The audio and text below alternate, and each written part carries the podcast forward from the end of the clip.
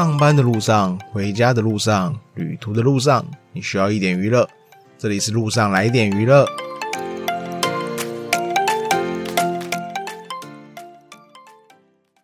Hello，啊，今天有看到那个《换乘恋爱》第二季的消息啊，呃，希望呢 在那之前我可以把第一季聊完。然后现在才到第二集，但是后面可能讲的地方会越来越少啦。然后今天终于我收到那个健身房的请假通知，我之前不是说我那个确诊吗？然后就是我请业务帮我请请假，然后但是今天他那个才寄那个请假的合约书给我，然后我才发现那个业务帮我请了一个月，然后但今天通知才下来，所以我前几天已经进去两次了。然后因为我之前一直不知道那个业务帮我请多久啊。然后我以为是请那个隔离规定的时间，因为他有请叫我给他那个隔离的通知单，然后所以我以为我一直以为是那个请隔离的时间，就是只请那个大概两个礼拜左右而已吧。他好像也没有跟我讲，所以我一直以为哦，他就帮我请好，然后我如果我如果没有过的话，我应该会被挡下来，所以我就直接进去了，我也没问。然后结果意外的赚到小确幸，然后如果按照运动中心的标准的话。我大概赚两百元吧，然后最近那个疫情感觉有在下降啊，然后不知我何时会被回叫回去上班。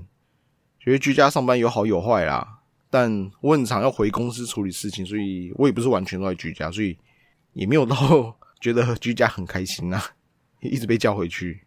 上集才讲到我可能不会去电影院看那个《捍卫战士》啊，那没想到真的没想到啊，我我们家有一个就是刚好这礼拜有有。活动，然后就大家一起去看了《捍卫战士》。看完以后，我真的觉得蛮值得大家进电影院观看啊！整部是没有人场，然后一些铺陈的片段啊，也因为情怀所以填补了。所以我觉得从头到尾都是没有人场的。然后你如果有看过第一集的话，我会觉得比较好啊。但你如果没有看过第一集的话，我是觉得你直接看第二集也不会看不懂。你如果有看第一集的话，你会更知道一些事情，我会觉得会更好。所以。值得大家进电影院观看啊！然后有些部分我觉得蛮出乎意意料的，就是他角色其实没有很多，整部戏角色其实都大概就是那几个人，但其塑造都蛮丰满的。然后战斗机的片段也让人蛮有充满紧张感，我觉得今可能是今年最好看电影之一吧。然后在这边我就不剧透太多啦，然后也欢迎大家去电影院看看啦。啊，那让我们回到今天的主题吧。然后这一集开头制作单位给了我们一个主题啊，就是你是否能为前任的全新开始助威呢？然后主持人一开始主持人讨论嘛，然后他们大部分都是无法。然后之前自己有说过啊，我是不阻止啊，但我也无法啦。但这集看下来，除了政权跟会善用这个主题，感觉不符合所有人啊。而且政权跟会善也还好，主要在于会善事前见面。政权与惠善就有聊过一次，然后以外人听起来的想法，感觉政权是有想复合的念头，所以在这一集，政权好像没有表现的很渴望，但不确定是不是制作组剪掉啊？毕竟我们都是被制作单位控制着，所以我觉得一我一开始看到这个主题的时候，我会觉得嗯，好像没有到很 OK，但是看到尾巴的时候，觉得哦，它的这个主题可能是呃那个某一个环节的内容。但我觉得以这一集看下来的话，我是觉得这个主题可以换一下。然后我之前就有说过啊，所有出演者来这边就像是同居啊，所以你平常生活就照旧。然后我们一大早就看到那个浩明准备出门，然后我一开始以为是那个郑权也要出门，因为他们两个就是都醒来了。然后没想到郑权没有要出门，然后那他这么早醒干嘛？嗯，那个时候我推估的时间，因为。他没有显示浩明起床的时间，但是有后面浩明准备出门后的一点时间，然后推估一下话，那浩明大概出门大概是六点或七点吧。然后我我自己我自己也是会七点醒来的啦，那六点是无法，我六点起来我会觉得好像被挖起来。然后白天大概只有那个政权啊，就在大家帮大家做早餐，所以我觉得白天的片段其实都蛮少的。然后所以我之前有提到啊，前任写的信真的是蛮重要的。然后信里面有提到。无论去哪，无论和谁，都会先照顾别人。就是前任有提过政权会有这些行为，然后看到这个画面啊，是不是觉得真的是最熟悉的陌生人啊？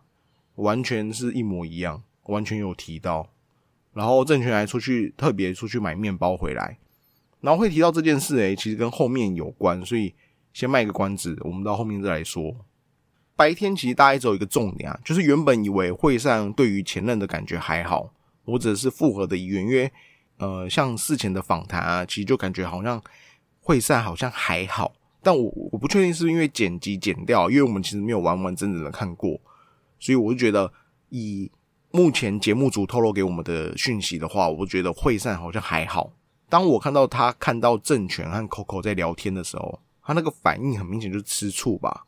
后面的私下访谈，惠善也自己有说，他感觉有点不开心，那有可能就是吃醋了。然后虽然目前的样子不知道是不是单纯不愿意看到前任和别人的关系太密切，还是有想复合，因为透露的讯息还是有点少。然后又或者是单纯的不想输。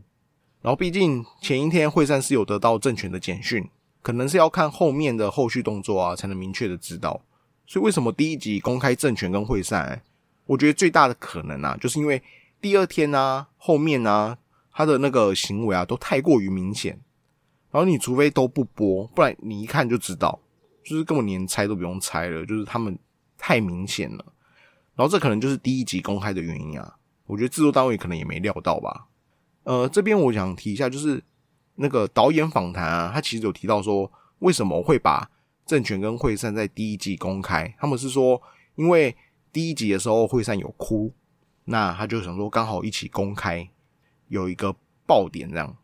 然后，但是我是觉得应该是真的是因为后面真的无法，你后面连藏都不能藏，不然因为我觉得第一集的内容其实够多的，你没有必要再塞这个东西。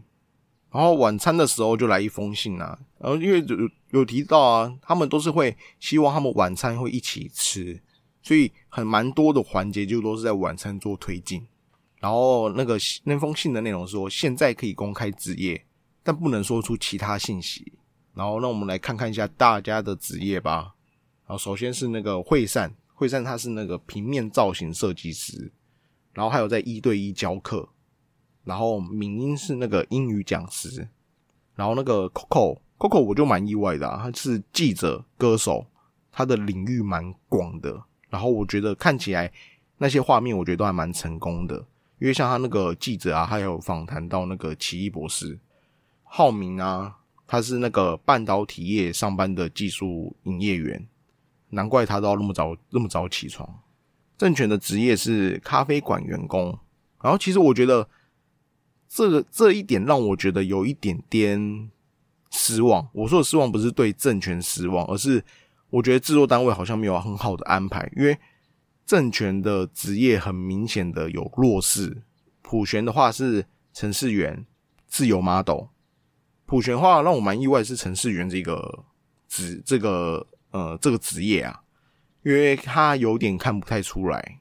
周辉的话是那个游戏公司上班，公司目前比较流行的那个游戏是那个绝地求生，然后是那个业务职业是业务，然后敏在是开墨西哥餐厅的主厨。所以我看到这边的话，我就觉得政权好像有点惨，因为政权它真的太劣势了。我先不考虑年龄，因为年龄还没公布，所以我先不讨论这个这个这个原因。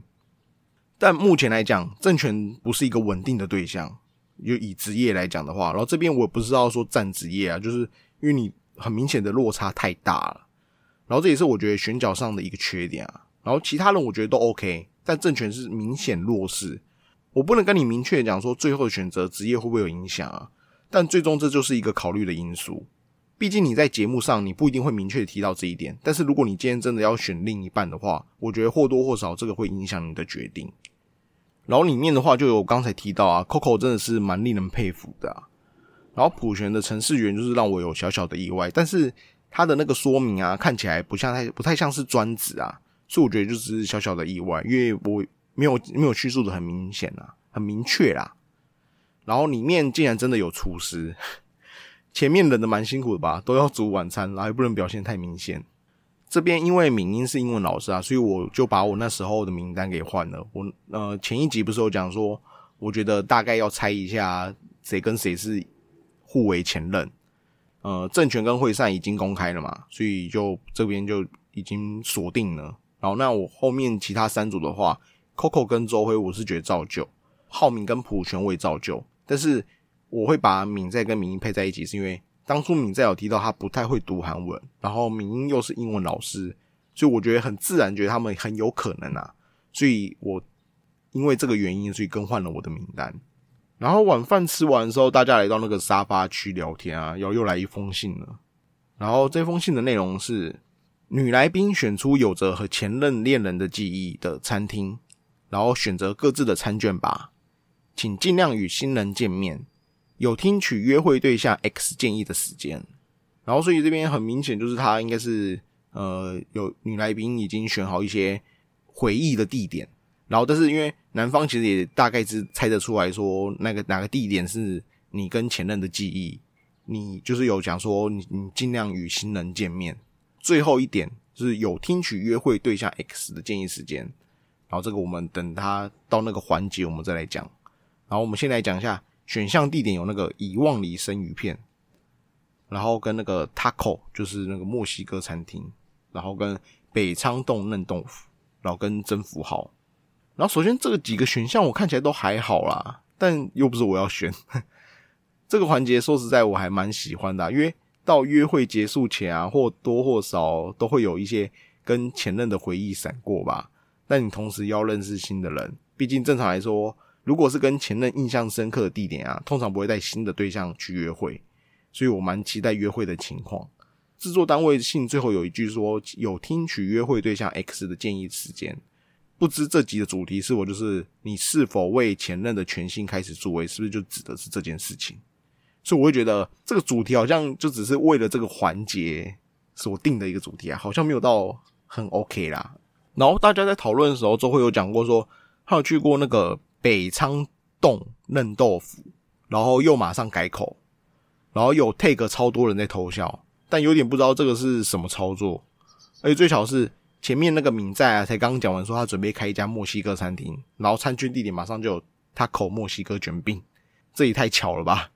他们讨论那么久，最后是用猜拳。然后我我之前以为还会有其他一些精彩的方式，像是一起选啊，选一样，然后再猜拳啊，直接猜拳真是有点无聊。然后选猜选餐券的时候，这边有一个插曲，插曲的名称是 A Little Bit Dangerous，觉得这首的配乐蛮令人意外的啊。就是配在餐券这个画面，竟然是蛮好的，然后会有点稍微的紧张感，然后又有一点稍微的想要了解大家会选什么，所以觉得这这一部哎，这个这个插曲配的蛮好的。最后选完的内容是那个北仓洞是那个政权跟 Coco，然后以望里是周辉跟惠善，然后他口是敏在跟普璇，然后征服号是浩敏跟敏英。然后这边就是选完餐券后啊，有稍微有一些那个私人访问的那个画面，然后政权的那个私人访问写那个 Coco 给人轻松的感觉，然后喜好跟性格方面也感觉比较符合。然后我觉得，毕竟他们白天聊了蛮久了，所以我觉得对政权也算是一个 OK，可以认识新的人啊。然后毕竟早上有聊过，也聊得蛮好的，所以他们对他们两个，我觉得应该是都蛮轻松的啦。这个选择，周辉私访是我心情很好，因为是最没有交流的一位。虽然现在很尴尬，但是希望能变亲近。然后这段话我其实让我蛮意外的，这种想法是蛮特别的，因为呃很少会有人会这样吧。通常都还是希望原本有讲过话的人可以再多多少少可以再继续，因为比较不会再尴尬。但是我觉得有可能是周慧其实目前看下来还没有跟哪几个女生。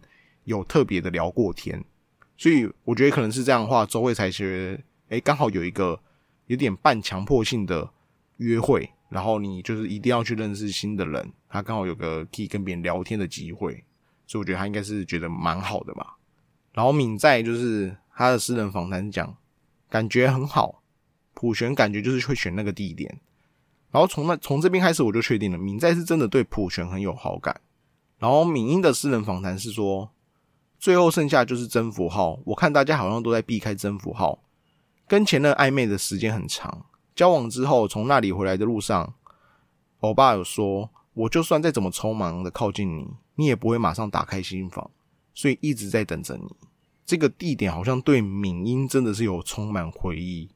大家避开的原因啊，应该只是单纯从征服号很难从店名猜出来吧，因为毕竟你还是会想要去挑一些你想要吃的东西，因为你不知道是哪一个人，所以你单纯是一定是先从哦，我觉得哪个东西我比较想吃，然后从那个地方开始选。所以征服号落后的原因只是单纯是这个原因吧。然后男生就突然回房间去等待，然后感觉应该是特别去房间等待，因为没有任何说明，然后就突然看到大家都男生都跑跑到房间里，然后大家也没有准备要休息，所以后面突然有一个一个收到短信，就是请去画廊，然后这个时候我们才知道，原来房子底下有一间画廊超大的，然后这时节目给了一个标题：你会向对方的前任提什么问题呢？然后看到这个环节啊，我真的觉得是蛮精彩的啊！你可以马上了解女生的喜好。但后来又觉得这个环节好像没有安排的很妥当，因为虽然询问的方式透过平板啊，然后并且戴上耳塞，然后房间内有熏香，为了避免对方是谁，真的是蛮精心的安排。但询问的过程发现，你其实很难问到你要的答案。周辉私底下访谈就有讲到，提问和回答的时候啊，感觉心情是完全不同的。回答的时候感觉心情不是很好，但提问的时候又感觉有点有趣，心情有点微妙。觉得是当然的吧，因为你你要讲给一个对你有对你的前任有好感的，然后但是你问的时候又是相反的角色，然后你有点像是在偷听别人的八卦，所以我觉得这样心情当然是会有点微妙啊。像是敏在询问普璇的前任时，敏在的目标很明确，所以一坐下来马上打一大堆问题，但有些回答我觉得蛮瞎的，啊，像是。普璇最讨厌的男生行为和喜欢的行为，对方的回答是：普璇对我大部分的行为都很好，喜欢的行动就是让自己舒服，讨厌的行动不是就是喜欢的行动的反面吗？你这句话真是有讲跟没讲一样吧？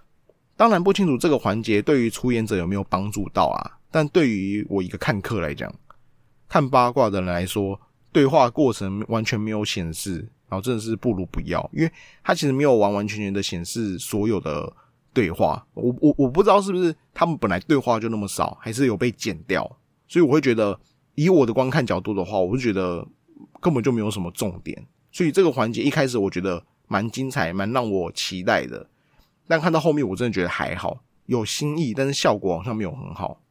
要是我的话，我会更希望，比如改成一天，然后可以让他们狂问，或半天，应该说不要待在那个空间呐，因为那个有种很急迫方式，你好像只能。询问一些特定的问题，然后在限定的时间内，然后我是觉得可以，比如说像改成原本简讯的方式啊，一样给制作单位啊，然后制作单位来来转转传啊，然后可以限定，比如说五封信的量的控制啊，不然这个环节我真的觉得蛮可惜的，我个人是没有到很满意啊。这边有个人的年龄还被提前泄露了，那我不知道是没有注意到还是怎样。政权有询问 Coco 的年龄，得知是三十一岁，然后这边蛮出乎我意料的。我就觉得 Coco 是女生里面最大的，但我没有想到已经是三字头了。结束询问后，大家又回到宿舍聊天，然后政权有问明天早上有谁想要去买花、去逛花市，然后普璇说要想要去。这个时候会善私房的时候，他说政权知道我喜欢花，每次有什么活动的日子，他都会送我花。感觉是因为我明天要过生日，所以说了花。然后我看到这边就，诶，这不太对哦。你们再这样高，给我提前下车哦。然后我不是来看相亲相爱的。然后再加上最后面预告的画面是说，郑权说今天不是姐姐的生日吗？然后惠善说，所以才去花店吗？我看到这边就觉得别闹了吧，这边是个地狱，不能出现这种场景。可是每天固定的简讯环节又让我很疑惑。这边让我们来聊聊简讯的环节吧。简讯的结果是，惠善收到了一封，希望下次可以再谈更多的话题。然后你的 X 没有选择您，正权是一面包很好吃，谢谢。然后二早餐特别好吃，您的 X 没有选择您，刚好正权啊，惠善跟敏在在同那个餐桌聊天，收简讯的时候刚好是在这个聊天的地方。所以这一幕的时候，他们那个剪辑蛮蛮刻意的，他直接拆两个画面，也就是左右两半，然后刚好是 take 那个政权跟惠散打那个字出来，说您的 X 没有选择您。然后我觉得这个蛮精彩的，这个剪辑真的是蛮厉害的。然后敏英是收到一部队锅和饭很好吃，为什么没有吃金针菇？然后二晚饭特别好吃，尤其是饭。然后三今天聊天很有意思。然后您的 X 选择了您，浩明有收到一封是想进行更多有趣的聊天，您的 X 没有选择您。然后敏在是感觉很善良的人，您的 X 没有选择您。周辉跟 Coco 还有普璇是您的 X 没有选择您。这边因为就是刚好那个政权跟会善第一集有公开，所以这边有特别询问双方的一个问题是：前任没有把短信给你，你感觉怎么样？政权的私房是说就这样吧，因为我也没有选择。惠善的私房是说有点伤心，因为前一天收到，但第二天没有收到，所以心情很奇怪，想收到政权的短信。然后这边我觉得有个重点是啊，惠善你也没给啊，你怎么会想要呢？只是有点太奇怪了吧？所以就是这边是我提到前面的那个啊，短信来讲的话，我觉得很明显的。政权好像真的是没有兴趣，但是会善的，我觉得是有点在吊政权的胃口，他的行为啊，因为他既没有选择，但是又觉得哦，政权怎么没有给我？所以我觉得会善是有点让我觉得意外，就是前面好像都没有表达出想复合的意味，但是后面的行为好像会有想要跟政权再续前缘的感觉。这边来推测一下那个简讯哈。惠善跟浩明就应该是互选，我觉得蛮正常的。因为你如果没有选前任的话，当然会选择比较有好感的。但惠善动作就真的令人不解啊，他就是走个欲擒故纵的方式吧。政权感觉应该是敏英跟 Coco 这边，我觉得也还行。但敏英这边就有点东西，是敏在政权跟周辉，敏在跟周辉，我觉得都还算合理。但问题是在政权的这部分，第一，政权不是有复合的意愿吗？然后你也才第二天呢。然后第二个是，这个是我听别人的讲法啦，但我觉得蛮合理的。我当初也没有发现，但后来看到有人在讨论这个问这个点。记得开头政权有出去买面包回来吗？再加上前面前任的信有提过，敏英很喜欢吃面包。而是我觉得，嗯，那不就等于是政权几乎是从昨天开始就是对敏英有好感的。不然你不太会去认真去记这个点，然后这个反应就让我觉得应该跟普璇那个敏在看到普璇的感觉是一样的，就是我觉得他们两两个人应该是从第一天就有明确的有好感的对象，所以这边这个行为我是真的不懂啊，政权到底是想要复合啊，还是对敏英有意思？就算不会选惠善，也应该要选 Coco 啊，毕竟你们聊那么久，所以我觉得这边蛮精彩的。但没关系，这边才第二集，然后而且就是要这样啊，这样才资够资格八卦啊。然后看到这边，我是真的蛮想点开下一集啊。就在这边，我以为差不多到一个段落了，然后没想到来了一个普璇的戏。普璇就从房间啊突然起床，然后晃啊晃到客厅，然后又走到门口，然后就蹲下来哭了。画面就突然被切走，然后就来到我们第一集熟悉的画面，就是要来公开了。公开是那个。普璇跟浩明，二零一七九月到二零二一二月，然后恋爱了三年五个月，分手三个月后，这边就有顺便播那个事前见面的画面啊，稍微讲一段我觉得蛮蛮重点的一段。然后一开始那个普璇啊，看到浩明就直接落泪，然后但是浩明也很温柔，但也很有距离感。普璇就是擦干眼泪啊，然后稍微平静一下心情后就说。那个婚礼去参加了吗？去了有说什么吗？然后怎么说我呢？然后是说太忙都没能去吗？浩明就直接说，就直接和朋友说了。普璇是说，我是昨天和第一次和朋友说，他们都非常惊讶。然后浩明是说，如果连他们都不说的话，我感觉没有办法支撑下来。普璇说，我反而觉得不说出来更舒服。浩明觉得。分手后当个陌生人是对新的对象一个礼貌，然后对大家都比较好。然后这边稍微看一下分手的原因啊，应该就是想法跟多方面都不合啊。但交往了三年半，然后就用一通电话断绝这种感这段感情。按照他们的叙述，应该是呃那通电话完以后就都没有见过面。看到这边，我觉得浩明的想法，觉得真的是想法太正确了吧？像那个前面前任的信有提到啊，异性朋友零人，以想法上来看的话，应该是很多女性心目中标准男朋友吧。但这边我有个问题是，浩明跟普璇的分手理由啊，还算有稍微有讲过，但郑权跟惠元上就完全没有讲到。查了一下资料，也好像没有，真的是没有叙述分手原因，应该不是我漏看。其实有访导演访谈有提到一个问题，就是我认为制作单位和出演者们的感情深厚。在节目上容易因为一些小小举动就成为反派角色，或是有令人反感的瞬间。但制作单位都很好让出演者展现自己的魅力和优点，然后想要把客观的情况呈现出来。实际上并没有谁是坏人，在邀请的时候也是透过采访，希望和能够邀请到善良的人。